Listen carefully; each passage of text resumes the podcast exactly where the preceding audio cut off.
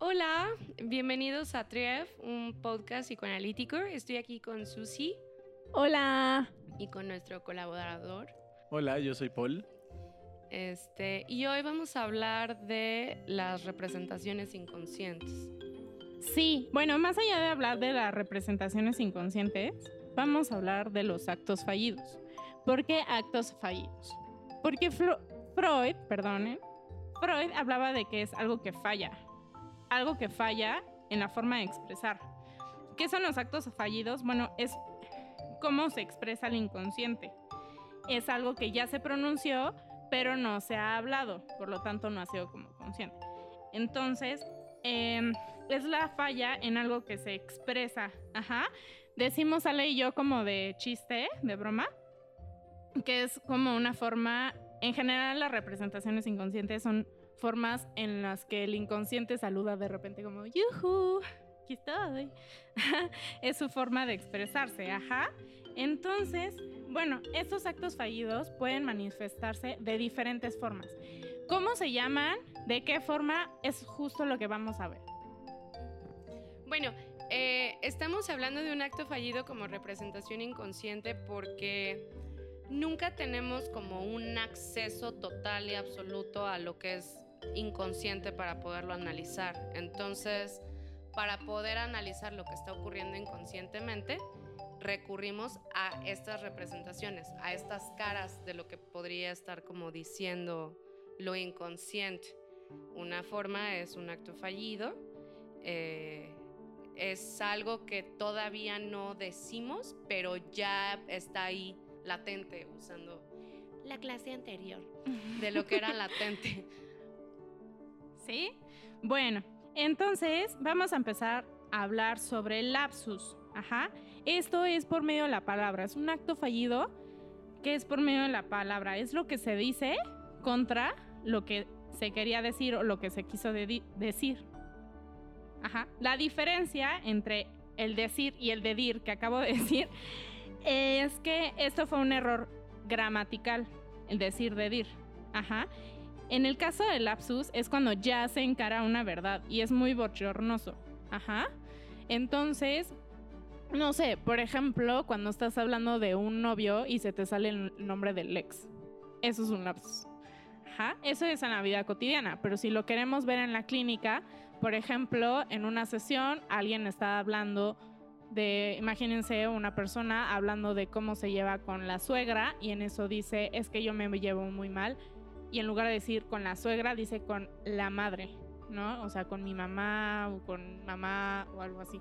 Eso sería un lapsus y es cuando sale a la luz algo de lo inconsciente que ya ha sido pronunciado, pero no se ha, no se ha hablado hasta en ese momento. Y es cuando el analista le tiene que poner mucha atención al lapsus y decir, a ver, háblame de esos lapsus, ¿no? Y la diferencia entre un error gramatical y un lapsus es que el lapsus te evidencia con algo y de hecho hasta se siente como bochornoso. O sea, no es lo mismo que tengas como un error gramatical y digas, ah, perdón, sino te puedes sonrojar, te ríes o porque te está evidenciando de que de algo que no se quiere decir todavía, que está reprimido, pero pues, se quiere expresar. Paul, ¿tú tienes alguna duda hasta ahorita? Mm, no, creo que voy entendiendo. Ok, awesome. Bueno, el siguiente es el acting out. Esto es, ya no es por medio de la palabra en sí, sino ya la escenificación. Esto es por medio de los actos, por eso se llama acting out. Ajá, es un acto. Ajá. Por ejemplo, eh, una persona que llega a consulta en el horario que no le corresponde o cuando llegan a análisis y se los olvida pagar. O eh, a mí, por ejemplo, algo personal que me sucedió una vez es que yo llegué a mi análisis, eh, me había dicho mi analista que cambiáramos de horario y yo llegué en ese horario ya teniendo agendado otro horario, ¿no? Eso podría ser un acting out. Hay de hay otros ejemplos, no sé si algo quieren agregar ustedes. Pues yo, por ejemplo, traía un tema con las tarjetas de crédito y este había gastado muchísimo dinero en mis tarjetas de crédito y se estaba acercando la fecha de pago. Entonces, cada que me pedían mi identificación, yo entregaba mi tarjeta de crédito. Por ejemplo, para entrar a un edificio, en vez de dar mi identificación, daba mi tarjeta de crédito. Y es un acting out porque era como una forma de decir, no quiero pagar. Sí. Quédate tú con la deuda. No sé si te ha pasado a ti algo, Paul, por el estilo. Pues fíjate que no, ¿eh? O sea, he estado Ay, intentando escuchar los, los ejemplos que ponen, este, pero acting out no. Momento, si, si ahorita me acuerdo, les, les- les diré, pero hasta el momento no, no me ha sucedido. O por ejemplo, ir a una dirección, eh, quedaste de ver a alguien para un café y vas directo a tu trabajo o a tu casa. Eso me pasó hoy. Bueno, eso sí me ha, sí me ha sucedido. Este, incluso para. Tengo que ir a algún lugar y pongo Uber en, en el Uber y le pongo la dirección de mi casa en vez de tener este, de la dirección del lugar al que voy y demás. Entonces, eso sí me ha, sí me ha sucedido. Claro, otro ejemplo, aquí sacando los trapitos al sol, ¿verdad? Es una vez yo, cuando me, me- recién me había mudado de casa y ya em- me había independizado, bueno, cuando me fui a trabajar en la mañana, en lugar de agarrar dirección al consultorio y a, mi trabajo, en lugar de hacer eso, me fui a casa de mi mamá. Por ejemplo, ese sería otro ejemplo del acting out. ¿Ok?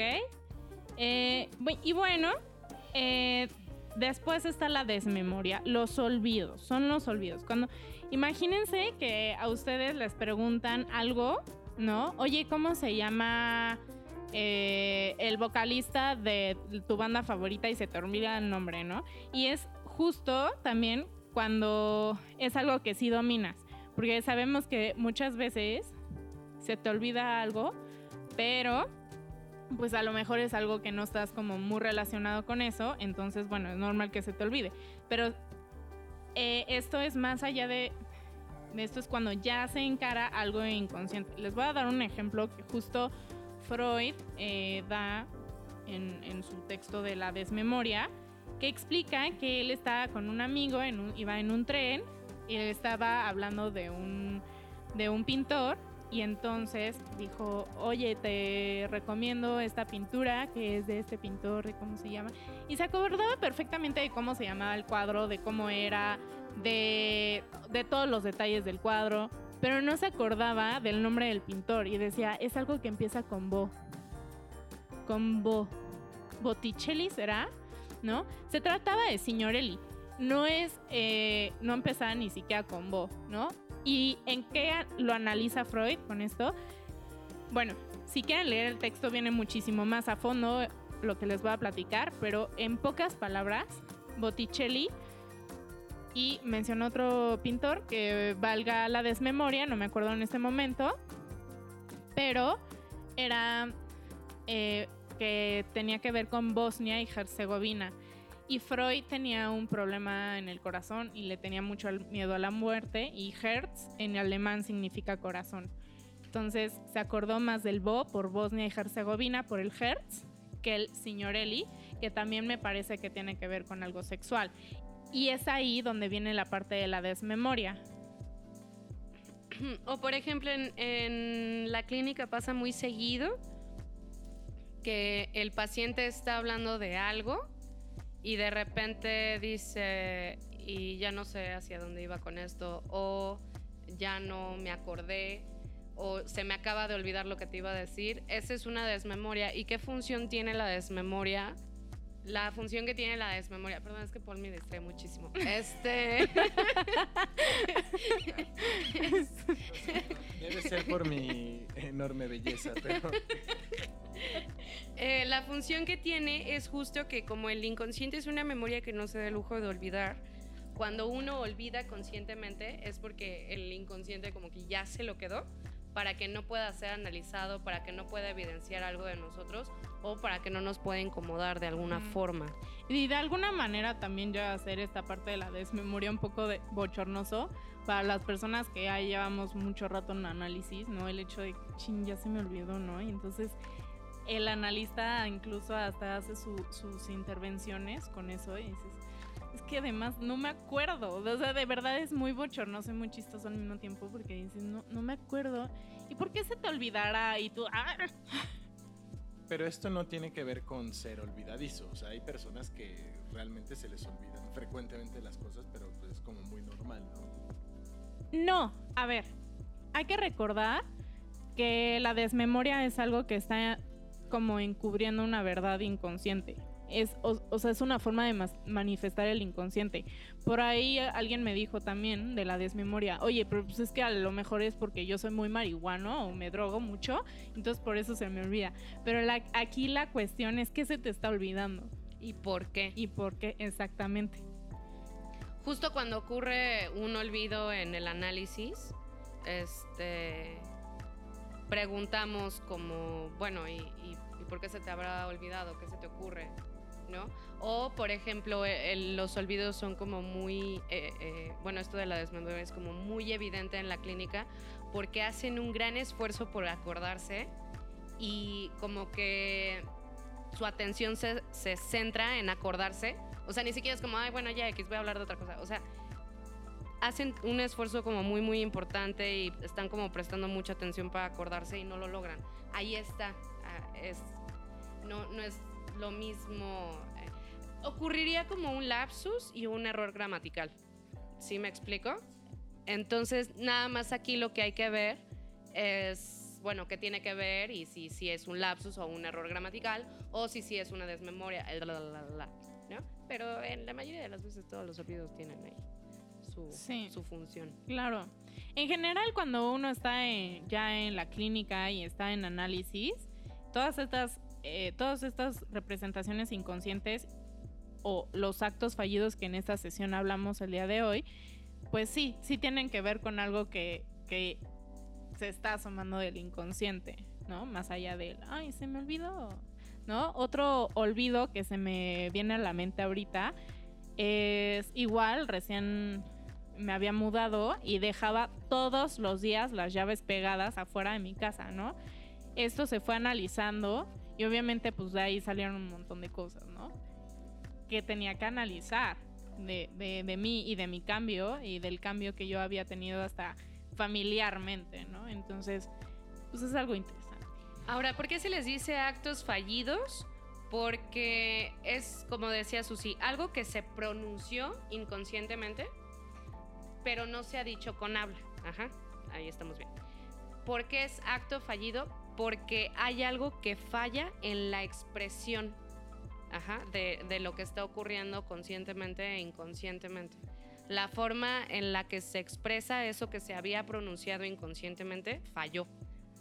¿No? Porque por eso fue un lapsus, por eso fue un olvido. Y esta es una de las, o sea, le, le, estaba explicando a alguien el otro día que dentro de las representaciones inconscientes están los chistes, los sueños, los actos fallidos. Y este el cuerpo también. Entonces, dentro de los actos fallidos tenemos esto de la desmemoria y los lapsus y los actings también. Y los actings.